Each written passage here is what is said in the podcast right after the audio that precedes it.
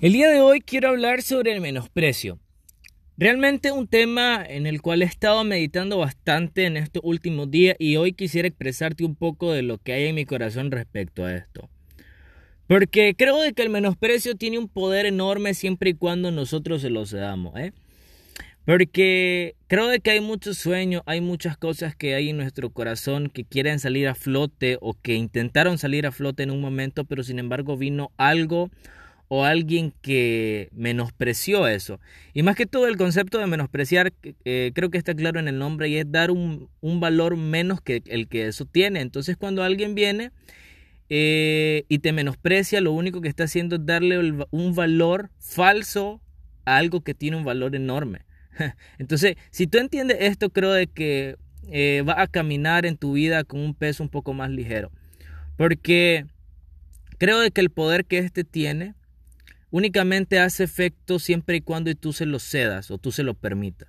Porque meditaba y creo de que es literalmente imposible de que el menosprecio sea lanzado hacia ti. Es literalmente imposible de que alguien que amas te menosprecie. Es literalmente imposible de que algún amigo o alguien cercano te menosprecie. Pero meditaba yo entonces, esto es una problemática muy enorme porque es imposible de que lo hagan. Pero lo que sí llegué a la conclusión es que sí es posible de que el menosprecio no entre en ti. Porque el menosprecio es lanzado. Pero creo que quien decide si entra o no el menosprecio, eres tú. Porque en todo, en todo, en todo momento o en cada etapa de tu vida te va a encontrar a alguien que le dé un valor falso, algo que tiene un valor invaluable. Entonces, creo que tienes que aprender a caminar un poco más con tranquilidad y no permitir que el menosprecio entre y gobierne en ti.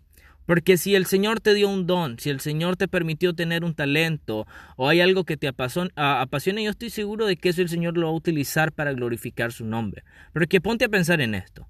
Si hay alguien que quiere escribir una canción o un libro y, y con esa canción o ese libro puede llegar a miles y miles de personas y miles de personas pueden conocer al Señor a través de eso que te apasiona hacer. Y viene el menosprecio y es lanzado hacia ti, ¿no? Y ese menosprecio hace de que el sueño muera. Y cuando el sueño muere, no solo muere el sueño, sino mueren las miles y miles y miles de personas a las cuales esa canción pudo llegar a alcanzar.